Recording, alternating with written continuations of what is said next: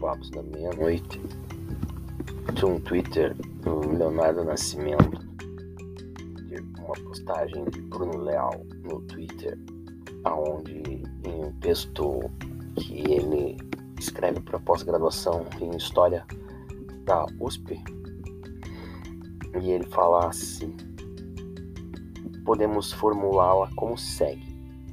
Uma falsa notícia nasce sempre de representações coletivas que pré-existem ao seu nascimento. Só na aparência é fortuita, ou, mais precisamente, tudo que em si tem de fortuito é o incidente inicial, absolutamente um qualquer, que desencadeia o trabalho das imaginações.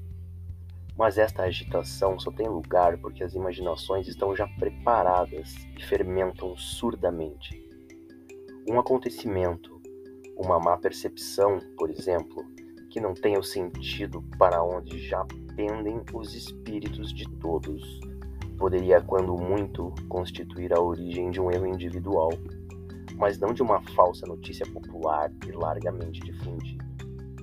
Se me é permitido utilizar um termo que os sociólogos deram um valor, a meu ver, demasiado metafísico, mas que é cômodo e afinal rico de sentido a falsa notícia é o espelho onde a consciência coletiva contempla o seu próprio rosto.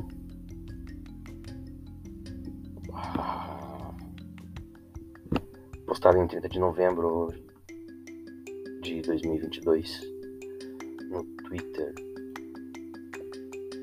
É, papo da meia-noite. E as onças tudo tilintando com o sininho no pescoço. Vamos aí, pessoal.